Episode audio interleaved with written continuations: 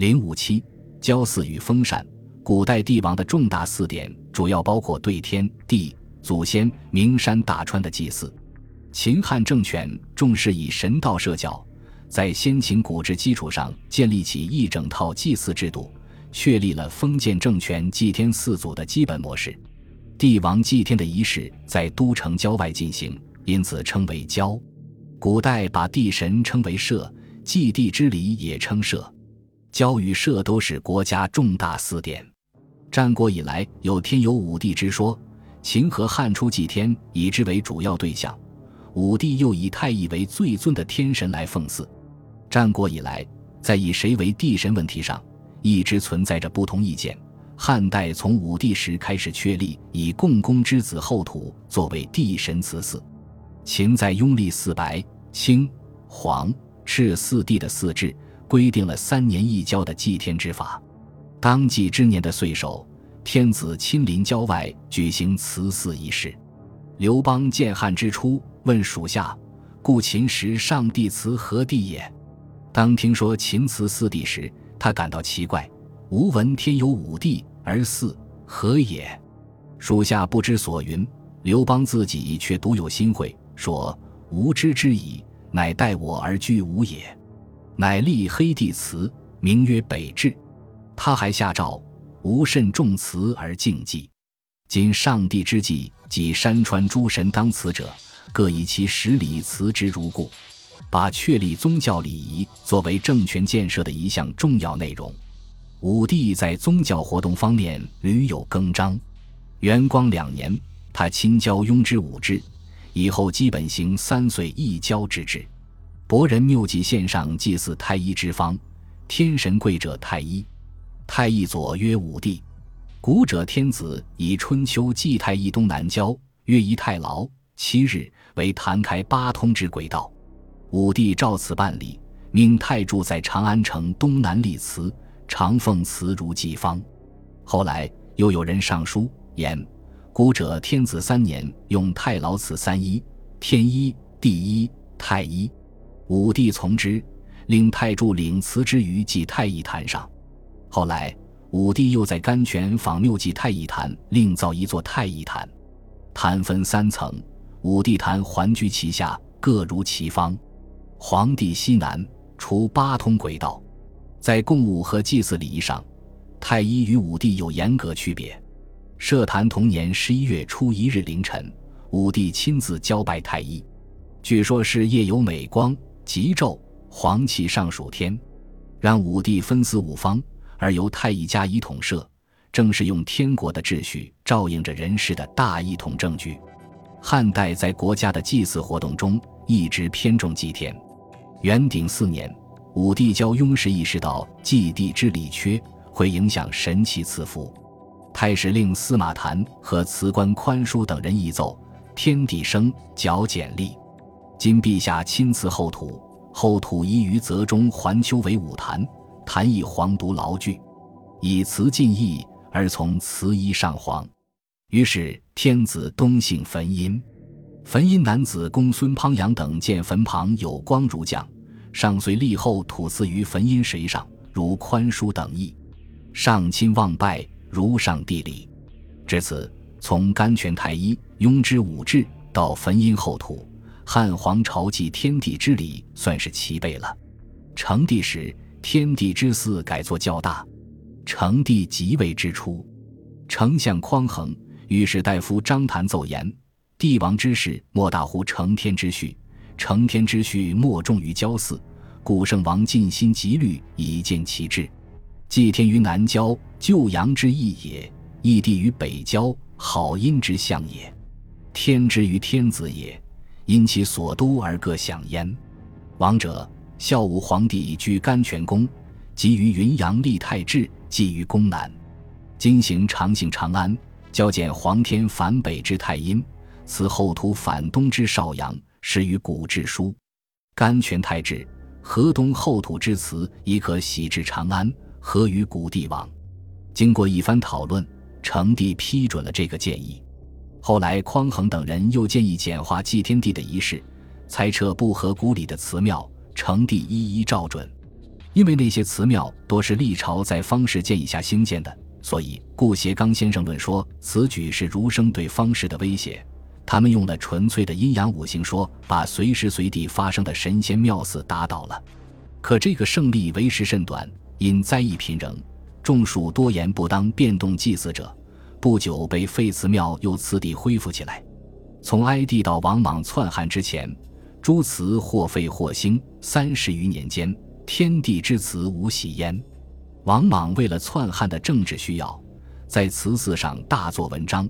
建立了一套繁杂的祭祀制度，他用阴阳学说定了南北交之理，分群神以类相从为五部，分属于五帝之治。又以为帝王建立社稷，百王不易。社者，土也；宗庙，王者所居。祭者，百谷之主，所以奉宗庙，供资成，人所食以生活也。王者莫不尊重亲戚，自为之主。礼如宗庙，遂在官舍之后立官祭，并以下雨配饰官舍，以后祭配饰官祭，把所谓的古社稷之礼全部恢复。他还建起明堂，以行明堂之礼。对自己惨淡经营的事业缺乏信心，使王莽迷恋鬼神淫祀，一发而不可收拾。至其末年，自天地六宗以下至诸小鬼神，凡千七百所。用三生鸟兽三千余种，后不能备，乃以鸡当物验，犬当麋鹿，给后人留下谈说不尽的笑柄。东汉以王莽政权为余分润位，在天地四典上却基本继承了王莽所定制度。与天地同等重要的供奉对象是自己的祖先。古代从帝王、诸侯到大夫，是祭祖之所，均称宗庙。商周以来。对庙制有严格规定。对于宗周的庙制，《礼记·王制》记载：天子七庙，三朝三暮，与大祖之庙而七；诸侯五庙，二朝二暮，与大祖之庙而五；大夫三庙，一朝一暮，与大祖之庙而三。十一庙，数人祭于寝。天子七庙中，始祖居中。以下按左朝右暮顺序排列。朝暮之间是父子关系。即父为昭，子为穆。除始祖世世供奉外，再是帝王从父，祖向上奉六世祖之祀。秦在宗庙制度方面，基本承周制，故贾谊《过秦论》中有一夫作难而妻庙徽之言。汉代庙制有自己的特点，主要是七十族以上仍以各种理由继续供奉。第八章第二节的宗庙迭毁之意，对此有详细介绍。秦始建元寝之制，以祀先祖。元寝就是在先帝陵墓旁建正寝，以向平生正殿；又立便殿为休息闲宴之处。在元寝设计制度为汉所继承。宗庙与元寝之祭的内容与形式都很复杂，汉代二者常常合为一体，有日祭于寝、月祭于庙、时祭于便殿的规定。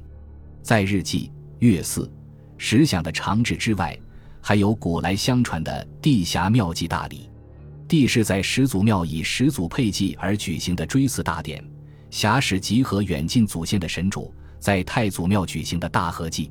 原则上说，第五年一次，辖三年一次。实际上，古人常以地峡通称宗庙合祭大典，二者并无太大区别。对名山大川的祭祀称吕望。古代祭山川的原则是：天子祭天下名山大川，诸侯祭山川之在其境内者。秦统一后，规定了在全国范围内所祭祀的山川。崤山以东，历祠嵩山、衡山、泰山、会稽、香山、吉水、淮水等五山二川；华山以西，历祠华山、博山、岳山、岐山、吴越、洪种、独山、黄河、沔水、丘渊。长江等七山四川，汉兴山川祭祀之礼或兴或废。虽然高祖有上帝及山川诸神各以其十里祠的诏令，但较多采用的可能仍是帝王巡行所过里祠其名山大川的方式。文帝十五年，曾修名山大川长祀而绝者，有司以岁时之礼。武帝建元元年，也曾下诏河海润千里。其令辞官修山川之祠为岁事，去家里。宣帝神爵元年，对泰山、嵩山、前山、华山、常山等五岳和合、将、怀、吉等四渎，都定下悼祠时间与地点，皆使者持节誓词。为泰山与河岁五祠，江水四祠，余皆一岛而三祠。自是五岳四渎皆有常理，汉代山川祭祀之制基本固定下来。封禅是一种特殊的祭祀天地仪式，起于何时已不可考。其意义是帝王得天下，至太平后，因天命以为王，十里群生，所以要告太平于天，报群神之功。封禅仪式是在泰山上筑土为坛以祭天，报天之功，即所谓封；和在泰山下小山上锄地，报地之功，即所谓禅。言禅者，神之也，而或曰封者。金泥银绳，或曰石泥金绳，封之印玺也。秦始皇统一六国后，为宣传自己的功烈为三皇五帝所不及，以巩固大一统政权，想起了古来相传的封禅大典。即帝位的第三年，秦始皇巡行郡县，来到泰山，他与随行的七十余名齐鲁儒生博士商议封禅的具体步骤。可是这些人说法各异。让他感到无所适从，于是贬黜儒生，而遂除车道，上自泰山阳至滇，历时送秦始皇帝德，名其德封也。从阴到下，单于良父，其里颇采太柱之祀，拥上帝所用，而封藏皆密之，是不得而祭也。秦始皇上泰山途中，正遇上暴风雨，这使得被赤腿未能参与其事的儒生有了讥讽的口实。后来秦二世而亡，人们便把这次封禅看成了无其德而用其事的典型事例。汉初实行无为而治的政策，从高祖到景帝都未有过封禅之举。武帝在数年积累起来的雄厚物资力量基础上，大兴工业，取得了制度遗文、后世莫及的成就，报功上苍成了官僚士大夫阶层的普遍愿望。武帝本人又十分信奉天人感应的神学理论，这样封禅大典便势在必行了。武帝为举行这个旷世盛典做了数年的准备，他与公卿儒生商议此事，可这种事古来少见，谁也说不清具体的形式。有的儒生从《尚书》《周官》等古书中找到天子望祀山川要亲舍生的记载。九十多岁的丁公说：“如果不遇到风雨，就可以行封。”武帝觉得可行，命诸儒习射牛氏，并草封禅之意。他又听方士们说，皇帝封禅时曾出现许多神奇怪诞之物，便留意罗制。大典将行之时，他拿出封禅时用的礼器，征求儒生们的意见。可迂腐的儒生们没有揣摩透武帝基于向上天禀告功业的心思，既已不能辨明封禅事。又居于诗书古文而不敢逞，不能提出建设性的意见，只知道说与古书如何不同，或是挑些习礼上的毛病。武帝在失望之余，尽把诸儒服用，乃自质疑，采如数以文言，再做了先类祠太乙东信沟史，李登中岳太史令人上师立之泰山巅东巡海上，行礼祠八神等一系列准备活动之后。公元前一百一十年四月，正式开始封禅大典。对这个盛典，《史记·封禅书》做了详细记载。天子至良父，礼辞地主。乙卯，令侍中儒者皮鞭健身，射牛行事。封泰山下东方，如交祠太一之礼。封广张二尺，高九尺，其下则有玉牒书，书密。礼毕。天子独与侍中奉车子侯上泰山，亦有封，其事皆尽。明日夏阴道，丙辰，禅泰山下至东北肃然山，如祭后土里。天子接亲拜见，依上皇而进用乐焉。